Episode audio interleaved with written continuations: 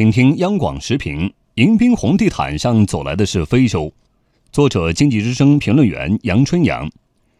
北京迎宾的红地毯，这些天络绎不绝走来的是非洲各国的首脑、政治家、工商界领袖和其他社会精英。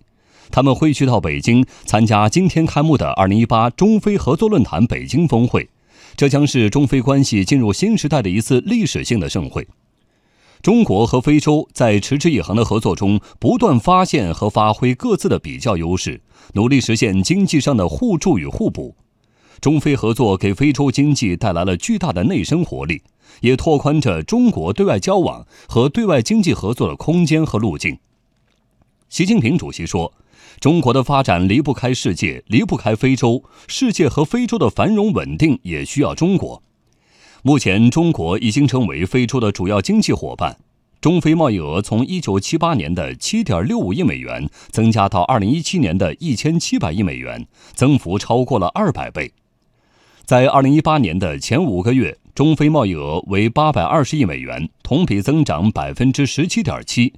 约有三千一百家中国机构在非洲投资，项目涉及运输、能源、电信、工业园区建设、农业技术中心、供水、学校和医院等领域。中国和非洲是新型全球化道路上的同路人，中国梦、非洲梦彼此相通相融、相辅相成。联合国开发计划署非洲司司长阿胡纳认为。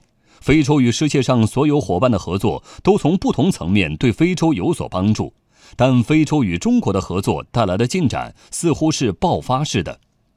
随着国际关系的深度调整和新型全球化的推进，中非关系也进入一个全新的发展阶段。